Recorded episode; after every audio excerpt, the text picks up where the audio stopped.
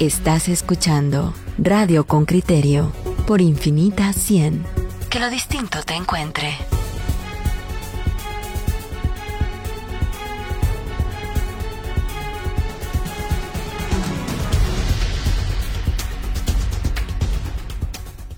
Bueno, vamos, vamos a entrar al primer tema que le contamos y es el insibume. El insibume que parece que, que tiene, tiene una estructura mm, que da miedo y, y don Henry Bean la, la revela en la nota. Sígala porque se puede perder en algún momento, pero luego se la vamos a simplificar. Escuchen lo que dice Henry Bean.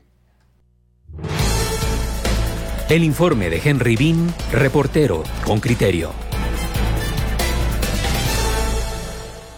El Instituto de Sismología, Vulcanología, Meteorología e Hidrología INSIBUME parece que se convirtió durante el actual gobierno en la sede adjunta y caja chica del Partido Prosperidad Ciudadana. En las elecciones 2019, esta organización política era dirigida por Edwin Escobar, exalcalde de Villanueva y ex candidato presidencial de ese partido. Pero ahora, el control parece tenerlo Jorge García Silva, el único diputado de Prosperidad Ciudadana que logró incluir en el Congreso. El diputado ha sido aliado del oficialismo y ha jugado su papel. Es el hombre encargado de alterar la agenda y hay dos momentos que lo comprueban. El 18 de noviembre fue quien presentó una moción para que el Congreso entrara a conocer de inmediato el cuestionado y después anulado presupuesto 2021. En febrero de este año, García Silva también apoyó al oficialismo para cambiar la agenda. Pidió incluir un punto resolutivo para tomar acciones contra el coronavirus, pero con engaño incluyó en la misma solicitud a la ley de ONG, cambios que fueron votados por la Corte de constitucionalidad. Esta semana el diario La Hora publicó una investigación en la que se revela que Outsourcing Total SA, una empresa vinculada con el diputado García Silva, obtuvo dos contratos por 22 millones para la compra de estaciones meteorológicas y sismológicas, pero un dato llamó la atención. Su asesora en el Congreso, con un sueldo de 22 mil quetzales, es a la vez asesora jurídica del Insibume, con un salario de 20 mil quetzales en esa institución. Pero eso no es todo. Las planillas de exintegrantes de Prosperidad Ciudadana también las paga el Estado. Por ejemplo,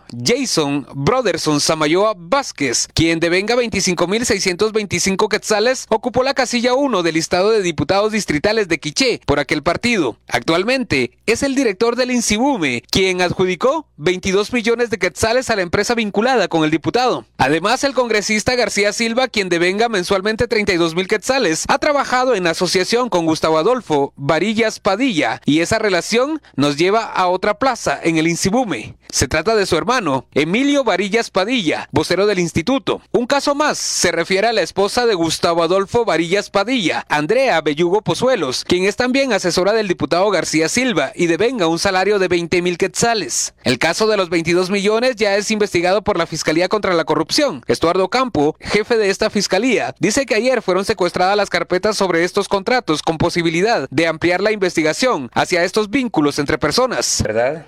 Desde luego, Henry, es parte de las diligencias que tendremos que desarrollar en los próximos días, poder confirmar todos estos extremos, esas vinculaciones entre personas y de qué forma esto pudo haber incidido en el beneficio indebido en relación a alguna de las empresas que se relacionan dentro de estos procesos de contratación, pero en ese momento pues tenemos información muy preliminar. Ayer decidimos abrir la investigación de oficio. El vocero del Insibume y hermano de uno de los socios del diputado no aparece en las planillas de la institución. El portavoz se respondió a este medio que no ha sido contratado aún por la pandemia. No obstante, Edwin Escobar, ex candidato presidencial de Prosperidad Ciudadana, quien denunció en el Ministerio Público este caso, comenta.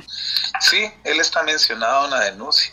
Por supuesto, yo tampoco he encontrado ninguna relación laboral de él con el INSIBUME, pero él aparece como vocero desde hace varios meses ya. Y lo que entiendo es que está por medio, como asesor de estos contratos, uno de estos muchos contratos que tienen hechos en el INSIBUME. ¿verdad? Habrá que entender también cuál es la relación con el hermano y con asesora en el Congreso para estar trabajando en el INSIBUME. Lo que, lo que esto enseña es la relación, la estructura que hay atrás de la adjudicación de estos contratos. Sobre los 22 millones de quetzales contratados con empresas vinculadas al diputado García Silva, el propio vocero del Insibume informa que se han pagado 12.3 millones de quetzales. De las estaciones meteorológicas te puedo contar que se ha pagado la cantidad de 1.749.060 quetzales con 60 centavos y se adeudan 7.236.938 quetzales con 80 centavos. De las estaciones sismológicas se ha pagado 10.635.000 quetzales y se adeudan 2.658.900 quetzales. Gustavo Adolfo Varillas Padilla, hermano del vocero, está vinculado al caso Asalto al Ministerio de Salud, en el que se investiga la contratación de 450 plazas fantasma e irregularidades en contratos por 131 millones de quetzales. Henry Bean, Radio con Criterio. Bueno, si usted fue capaz de seguirlo, ahí está. El hermano, la familia, el asistente, la esposa, el hermano del hermano, eh, toda, toda una familia colgada del Insibume. Luego no es pero si usted googlea vocero del INSIBUME en todos los medios, él, ha sido el que ha tenido la vocería, o sea que no es, pero sí es, y contratos eh, súper millonarios, como siempre. vamos a hablar de esto con don Carlos Mencos, él es diputado de la UNE, distrital por Escuintla, y fue Contralor General de Cuentas durante ocho años. Don Carlos, buenos días, ¿qué tal? Buenos días, Pedro, buenos días, Juan Luis, buenos días, Claudia, buenos días a la audiencia nacional. Muy bien, eh, yo no sé si usted mm, ha escuchado la nota y sobre todo si estaba enterado de ella.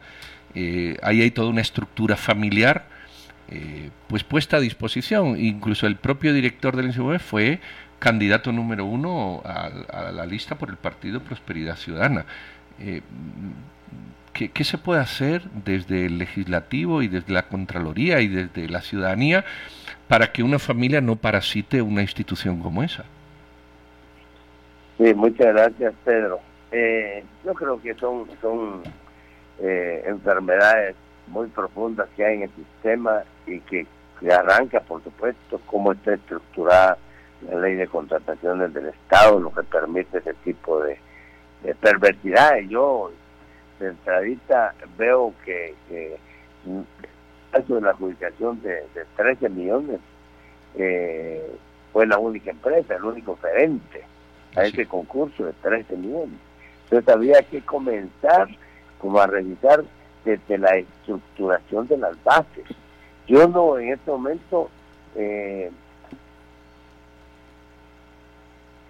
Don Carlos, perdimos su, Don Carlos, ¿podría volver a repetir, por favor? Yo en este momento, decía usted. Yo en este momento no tengo, eh, así con, precisión, eh, eh, eh, quienes están vinculados a al tema. Lo que sí es cierto que esta empresa desde, mil, desde el año 2016 está operando. Y eh, inicialmente comenzó trabajando en algunas del país y luego se fue insertando en otras instituciones al extremo que eh, del 2016 al 2019 creo que facturó alrededor de 15 millones de quetzales. Y en el 2020 son 28 millones de quetzales. En, un, en menos de un año, 10 meses, eh, casi o duplicó lo que facturó del 2016 al 2019. Entonces había que, ver todo ese tipo de, temas. La, la ley eh, contra la corrupción que determina claramente los delitos de tráfico de influencia, y cómo una persona puede aprovecharse de un puesto público para influir en los demás funcionarios y poder eh, conseguir negocios de cualquier naturaleza. Yo creo que esas son las prácticas y que yo eh, he insistido, pero hoy por hoy no ha, ni siquiera se ha agendado la ley que yo presenté, que creo que es interesantísimo que se pueda revisar para cambiar una serie. Yo no, yo estoy diciendo que con eso se va a erradicar la corrupción, pero usted se me minimizaría. Don Carlos Mencos, en el, en el corto plazo, ¿qué puede hacerse? Por ejemplo, ¿qué, ¿qué, medida puede tomarse para que no se desembolse el dinero público que pagaría ese contrato de 13 millones de quetzales? Y en el mejor de los casos, que se les devuelva a las estaciones meteorológicas en tanto se establece si el precio es correcto y si, y si es lícito el, el negocio. ¿Quién tiene que actuar para que ese dinero, para que no se perfeccione el, el robo? Mire, yo he visto el actuar del Ministerio Público que ha sido muy, muy eficiente. Eh, sin embargo, necesita la eh, intervención de la Contraloría en muchas áreas, pero en este caso fundamental, yo lo que haría, eh, Juan Luis, es revisar cómo se establecieron las bases para ver dónde, en qué parte de las bases puede darme alguna idea de que esas bases están siendo dirigidas a una empresa en particular. Lo, lo, explicó directamente el director del INSIBUME, eh, diputado. Dijo más o menos lo siguiente, que eh, no veía conflicto de interés que la representante legal o empleada de la empresa que ganó la licitación fuera la asesora jurídica que diseñó las bases de ese concurso. ¿Cómo se reacciona ante una declaración así? Que es pública, que es a través de un medio de comunicación. ¿Es este suficiente asidero para llegar y, revisar ese contrato para negarse a pagarlo si es que no se ha pagado aún la totalidad? Bueno, yo tenía como norma en la Contraloría que de inmediato que yo conocía una denuncia de esta naturaleza, enviaba una nota a las instituciones donde les advertía que no hicieran un solo desembolso hasta que no se concluyera con la investigación. Y yo creería que en este momento lo que habría que hacer es eso, que el Contralor envíe una nota y le, diga, le, le advierta a las autoridades de la institución que no haga ningún desembolso hasta que termine con la investigación. ¿Y usted va a pedir eso como diputado? Porque usted tiene eh, eh, calidades para pedírselo al Contralor. Por supuesto, yo lo voy a pedir. Yo salgo de la reunión que me encuentro en este momento eh, y hago la, nota para pedirlo. Pero en la función contralora, de la misma manera, yo creo que, que, ya debieron haberlo hecho, ¿verdad? Eh, yo lo voy a hacer hoy de la mañana, hoy mismo lo hago y le envío eh, pidiéndole al, señor director de Usigume que eh, suspenda cualquier desembolso hasta en tanto no concluyan con la investigación que en este momento está realizando el Ministerio Público, que es el único que he escuchado yo que ya está haciendo la investigación. No he escuchado qué acciones está tomando la Contraloría. diputado, mm, yo, no sé qué, obviamente usted está en la Contraloría ha visto, y ha visto casos, pero estas estructuras, porque esto es una estructura, el diputado, el asistente, que es abogado, que trabaja en los dos lados, la hermana, el cuñado, la esposa, mm, es decir, un, el, director que fue del partido, o sea, uno ve una estructura de esas y, como ciudadano, uno dice, Dios mío, mm, mm, ¿a dónde vamos a llegar? ¿Cómo, cómo ¿Cómo se conforma una estructura de esas sin que la clase política no salte antes de que se conforme? No sé si me expliqué. Porque ahora estamos hablando porque la hemos descubierto, pero de estas habrá muchas. ¿Cómo esto se conforma y nadie se entera? O, si no lo sacan los medios, nadie lo dice. No, no sé si me explico lo que le quiero preguntar. Sí, sí, lo entiendo perfectamente. Fíjese, eh, Pedro, que eh, lo que hay que hacer, y eso lo, lo comenté yo a hacer en la Contraloría, es que cada empleado, cada persona que se contrate por diferente renglón, extienda una declaración jurada y se someta al imperio de la ley si ellos tienen algún conflicto de intereses en función del cargo que desempeñan. Y, y, y en este momento yo pensaría que lo primero que había que hacer es presentar la denuncia correspondiente ante quien incumplió con esa norma. O, no se hizo la declaración, o se, eh, hicieron de la vista gorda, alguien falló en este, en este círculo, en este proceso, en consecuencia habría que presentar de inmediato la denuncia para que el Ministerio Público que tiene eh, la función investigadora realice esa investigación a ver dónde se encuentra esa declaración jurada donde eh, manifiestan que no tienen ningún conflicto de interés en la manipulación de la información relacionada con, con los trabajos fuera de la institución que realizan. Don Carlos, ayer eh, el diario La Hora difundió un, un tuit en el que contenía un audio del, del actual Contralor. El Contralor dice que por excedentes en, en los fondos con los que cuenta, ha autorizado un bono especial para los empleados de la Contraloría. Eh. De, verdad, mire, don Carlos Mencos, es que lo que uno tiene la impresión que está ocurriendo es que se saquea al Estado, se saquea al Estado sin buscar eficiencia para el Estado. Yo sé que usted fue Contralor, pero yo tiendo a ver a la Contraloría como la carabina de Ambrosio en el mejor de los casos. En el peor la tiendo a ver como una herramienta, como una herramienta política que Álvaro Arzú hijo y, y Felipe Alejos utilizan, por ejemplo, para bloquear la posibilidad de que una persona como como Tel Maldana, a quien usted le había concedido finiquito, em, pues se lo revoque y, y no pueda inscribirse como candidata. O sea, veo a la Contraloría realmente como una, más como un estorbo que como un beneficio para el país. Mire, Juan Luis, ese tema a mí incluso me gustaría abordarlo en un, en un programa especial, porque exactamente lo mismo que a Selma Dama le hicieron, porque en este caso se materializó, fue lo que a mí me... No vaya a decir que a usted se lo hicieron, eso le iba a decir, no. exactamente. Lo que pasa es que en mi caso yo acudí a la Corte de Constitucionalidad eh, hay, que, hay que seguir bien la, secuencia de lo que ocurrió.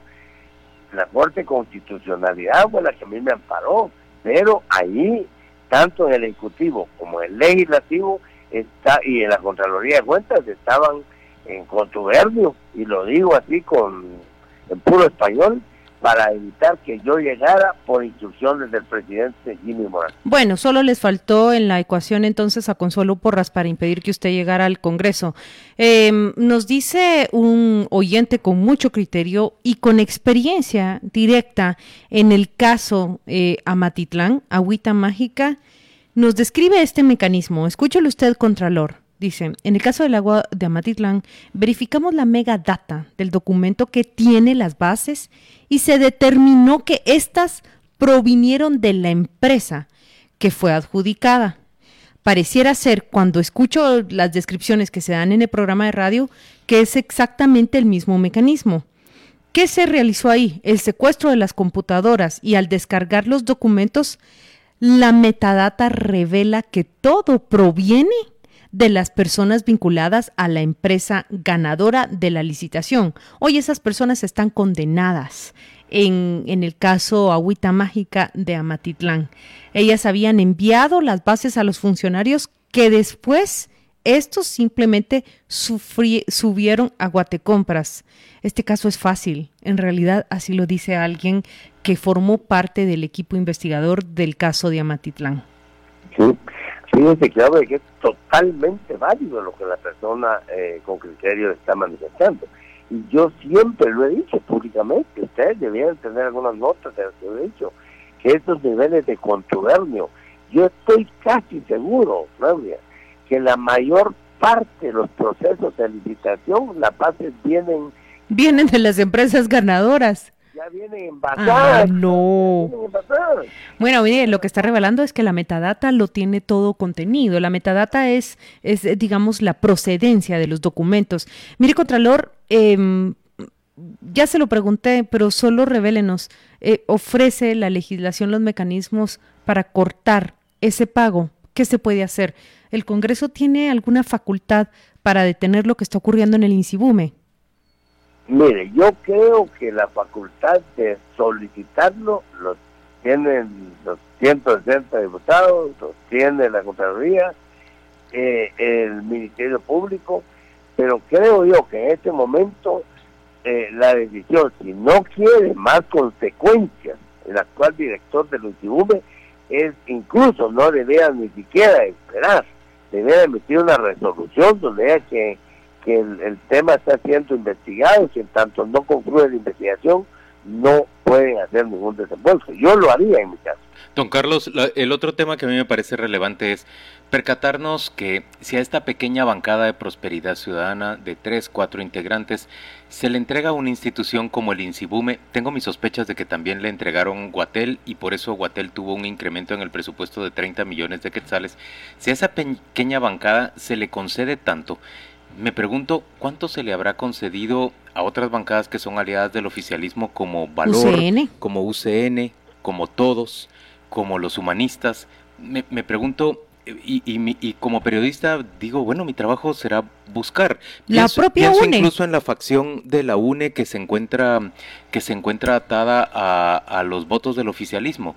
Y recuerdo la disputa que ya comenté en alguna ocasión entre el diputado Sergio Arana de, de, Vamos y el diputado Estardo Vargas por, por ejercer control sobre el, el jugoso Puerto Quetzal. eh, me, pregunto realmente, ¿es todo el Estado el que está eh, así parcelado en beneficio de los políticos? Mire, mire yo creo que, que, el tema es, muy preocupante. Yo, yo por ejemplo, eh, muchos, por supuesto, con justificar razón, me han criticado por haber apoyado el tema del presupuesto 2021. Pero les quiero comentar, yo en Escuintla he tenido, pero muchísimas manifestaciones de grupos donde me han pedido públicamente que me oponga a la privatización de ese tramo carretero Escuintla Puerto Quetzal. Pero usted y yo sabemos que no es privatización, que una concesión vía alianza público-privada no es una privatización. No, le voy a comentar. Y ayer le mandé, anoche le mandé a, Regina eh, una nota de prensa donde dice, si ese proyecto no se adjudica, el Estado tiene que indemnizar a la empresa por más de 30 millones de quetzales. Ese tipo de prácticas, Juan Luis, de verdad. Depredadoras. No, eso ya no puede ser posible. Y hay que darle una miradita profunda de qué fue lo que el presidente Morales se comprometió, porque es el tema de que va amarrado desde su administración. Pues entonces, eh, de verdad, mire, a mí me, me, me odiaba públicamente el presidente Morales. Y entonces eso e incluso pidió a la población que no votara por mí. Carlos, ¿y usted votó a favor del presupuesto 2021? ¿Eso es lo que entiendo o no? A eso, a eso me refería, porque en el presupuesto 2021 va, iban... Y esa carretera, sí. Iban 222 millones para que se construyeran con recursos públicos y evitar que se hiciera a través de la alianza público-privada. Por supuesto, yo también soy soy diputado distrital de Escuintla y he escuchado las voces de los escuintlecos y, y, a ellos represento en el Congreso. Yo no puedo eh, tener una agenda propia sin, sin el concurso de la población escuintleca. Bueno, pero usted también le puede explicar a la población escuintleca, aunque está ahí esa partida, yo no puedo votar por ese presupuesto porque ese presupuesto incluye muchas otras cosas que son un abierto robo y saqueo para el país. Y yo no puedo prestarme a eso. Entiendo que, que, la necesidad de ustedes, electores míos, es, es garantizar que la carretera va a ser de libre tránsito y no se va a cobrar peaje. Pero yo, yo lo entiendo usted perfectamente, perfectamente. Yo no, no voy a a ser peyorativos más calificativos en relación a la población. En el Congreso mismo, en el Congreso mismo, más de no sé qué porcentaje no entienden absolutamente nada en qué consiste la conformación del presupuesto. ¿Y ustedes por qué en el Congreso no proponen crear una supercomisión? Digamos que a la CICIC la expulsaron y se dio todo este tema de los extranjeros, pero todos esos fiscales e investigadores que quedaron en la calle porque Consuelo Porras no los integró al Ministerio Público y a, la FESI pueden crear una comisión independiente. Y solo quítale la palabra internacional. Al final son una treintena, tal vez cincuentena de personas que están ahí con todas esas capacidades, trabajando en ONGs, colocándose en, en, consultorías y asesorías. ¿Por qué no proponen eso? Si francamente se, se oponen a la corrupción, pues. Mire, le voy a decir una vez, nosotros hemos propuesto cualquier cantidad de cosas dentro de la Unidad Nacional de Esperanza. Y ustedes deben tener por ahí su bitácora. No pasan, no pasan. Entonces todos los dejé a uno con aquella satisfacción que lo propuso. Lo ideal, lo ideal para comenzar es que debiera haber voluntad política de todos los partidos para poder tener una agenda de país donde podamos de verdad trasladar esperanza a la población. Yo no quisiera eh, quedarme con un discurso triado, mm. un discurso, por, por ejemplo, cualquier manifestación que hay, cualquier tipo de cosa, inmediatamente le ponen sellos que son de izquierda o de derecha. Yo, por ejemplo, si me preguntan si soy de izquierda o de derecha, yo le digo, yo simplemente soy una persona que creo en el capital y creo en el trabajo si no hay capital, no hay trabajo. Entonces tenemos que hacer eh, eh, propuestas inteligentes, no tirar la carga para un solo lado, porque al final los guatemaltecos de a pie son los que sufren las consecuencias. Yo sí les puedo certificar en qué consiste la pobreza, pero hay gente que solo la ha leído el libro y se, y se echa grandes discursos, pero no nada coherente en relación con la realidad nacional. Mire, pero a, a, mí me preocupa especialmente esa, esa que encuentro como una incoherencia entre hablar con tanta franqueza como usted me está hablando, pero al mismo tiempo sentirse obligado o, movido a apoyar un presupuesto como el 2021, que usted y yo lo sabemos, Carlos, tenía grandes bolsones de, de, corrupción y que desafortunadamente parece ir rumbo a lo mismo la readecuación que se haga del, del presupuesto de este año para el, el del año entrante. Ah, valoro y admiro que usted esté platicando de esto con, con tanta, digamos, candidez o, o, y, y, lo, y, lo, hablo y lo voy a decir siempre, este, Luis, porque yo, por ejemplo, les voy a comentar, en Escuintla, una sola vez, a la primera sesión que yo fui al CODE de Escuintla, que me, que me enteré, no me invitaron, salí decepcionado, porque todo va eh, envasado, como les dije antes, entonces, yo lo que he hecho en este momento es tratar de hacer una agenda de fiscalización que muy pocas veces se ha revelado pero yo he estado tratando de ver dónde está la profundidad de los temas, no solo los temas periféricos, no solo los temas que me apasionan, sino que los temas que me comprometen con la población guatemalteca. Muy bien, don Carlos, pues ánimo, suerte. Eh, un placer saludarle y muchísimas gracias por la charla tan franca que nos ha dado. Siempre feliz fin de semana y relajado, que se aventura un poco duro. Bueno. Gracias, Pedro. Y ahí le mandé el proyecto de, de ley, de una nueva ley de contratación. ¿Se recuerda que me lo envié hace rato? Sí, sí. Pongámosle mucha atención a la modificación al artículo 29, que ahí está el 80% de los negocios de la infraestructura pública. Perfecto, pues ahí le vamos, ahí le, prestamos atención. Un, abrazo, feliz. igualmente, muchísimas gracias, don Carlos. Salud. bueno, vamos a ver, vamos a ver algunos, vamos a leer algunos de sus comentarios. Jorge Sarabia dice, el surrealismo del Congreso. Los diputados creen que están en el Olimpo. Se creen merecedores de todo, son de una clase especial y que pueden cometer abusos y delitos manteniendo la impunidad. Eh, bueno, María Zurdia me pide un imposible. Para enojarme más, podrías investigar si a todos los funcionarios que le han retirado la visa tienen pasaporte diplomático. Pues creo que no, ¿no? Don Felipao no tenía pasaporte diplomático ni doña Delia, ¿no? es difícil de saber, pero, pero la doña Sandra Jovel, que, que, tanto le sirvió al pacto de corruptos, muy probablemente sí se lo, se lo habría dado. otra cosa es que tengan pasaporte de la noble orden de la excelencia humana. Que descubrimos que ya no sirve para nada, va mucho. Bueno, no, nos dijo uno de ellos que le economizaba la cola de la migración en Miami. Mucha, pero eso, pero eso es una cosa, por favor. Yo sé, yo es, es pírrico. Miren, Ana Lucía Royave está diciendo, sé que no tengo brillantez política para, para mm, decir cosas como este sistema depredador pero la verdad es que nuestro modelo está lleno de políticos reciclados y tranzas. No hay a quien entrevistar que sea probo realmente. Porque este señor con el que ustedes hablaban se refiere a don Carlos Mencos, está hablando de ilegalidades y fue tan tranza como Contralor y los es entrevistados el mismo de ayer, por Dios. Es el mismo sentido. Lo mismo nos dice Ricardo Andrade en otro, en otro comentario.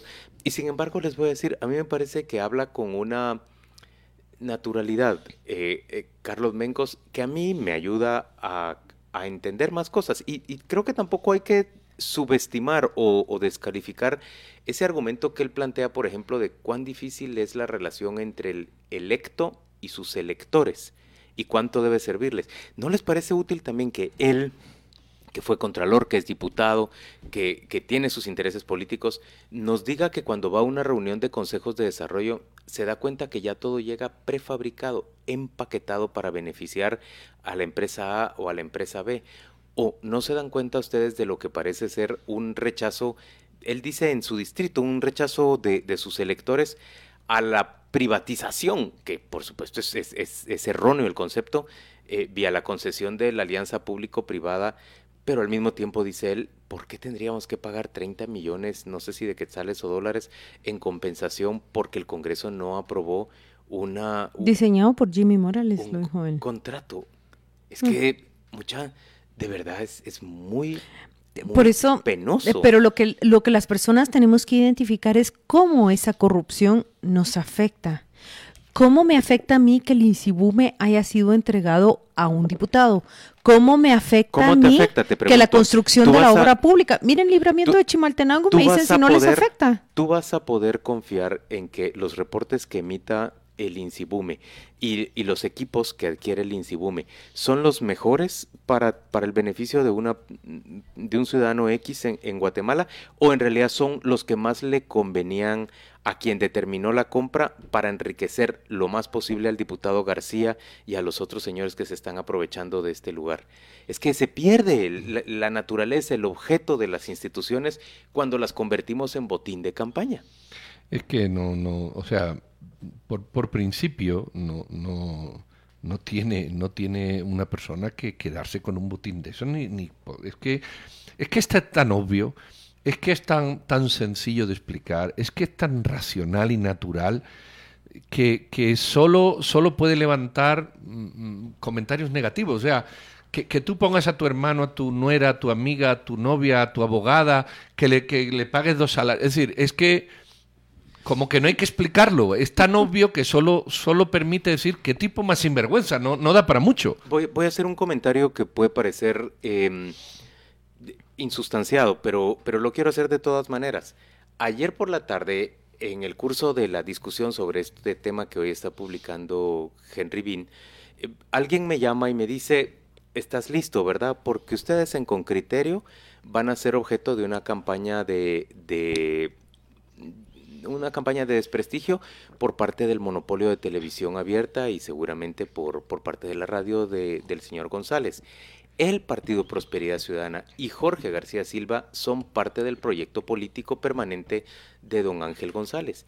Y al, hacerle daño a ustedes a ese, a ese proyecto suyo, difundiendo las cosas que se están difundiendo, que la está difundiendo media prensa guatemalteca también, no nos atribuimos ninguna exclusividad, eh, le causan daño y ya sabemos cómo reacciona. Pues yo le contesté a esta persona, a mí me han hecho ya tres o cuatro campañas, digamos, me han vituperado. Atravesamos una demoledora de un montón durante la de cuarentena. y yo confío en que mi audiencia pues sea capaz de discernir entre una cosa y otra y estaré siempre dispuesto a responder lo que sea necesario responder cuando me cuestionen. Rosa García nos dice, es tan frustrante ver cómo todas las instituciones del Estado se convirtieron en espacios para pagar favores de los politiqueros. Ejemplo, en la DEMI hay asesores, pero no tienen abogadas para defender a las mujeres. ¿Qué les parece? ¿Cómo podemos rescatar este Estado? Oyentes con criterio y Juan Luis y Pedro, ¿cómo podemos rescatar este Estado? Es que no, no hay... Mira, desde la ciudadanía lo único que se debe de hacer es presionar continuamente para que este tipo de, de, cosas totalmente inmorales no ocurran. O sea, aquí hay que presionar para que este diputado destruya ese sistema clientelar que ha organizado.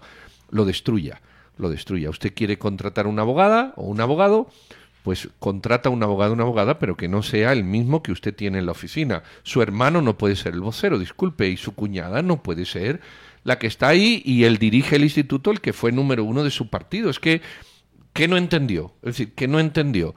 O es muy torpe y se tiene que ir de la función pública porque no sirve para servir al ciudadano, o es muy pillo y se tiene que ir de la función pública porque está engañando al ciudadano. ¿Qué no entendió? Eh, y esto tiene que ser el rechazo público. A esta gente hay que decirle la cara, usted es un sinvergüenza, disculpe, usted es un canalla.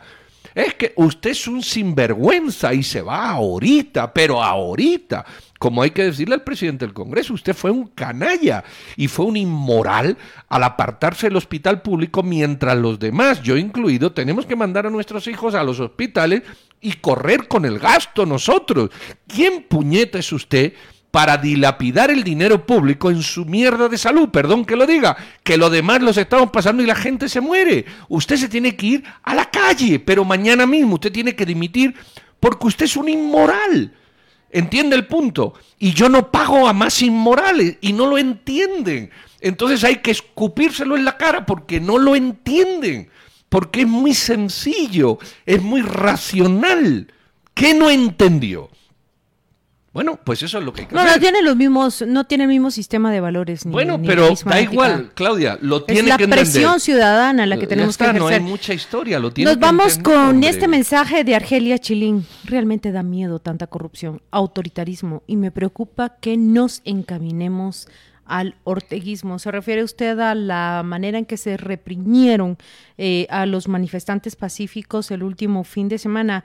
La Corte de Constitucionalidad ha iniciado el único proceso en el que los ciudadanos podemos confiar, ¿verdad? Porque ya vio usted que el Congreso no permitió siquiera que se cuestionara la forma en cómo respondió la policía y el ministro de Gobernación ante esa manifestación. Ya veremos qué ocurre con, con, con lo que, con el proceso que inició la Corte de Constitucionalidad. Argelia Chilini con su mensaje nos vamos a la pausa comercial.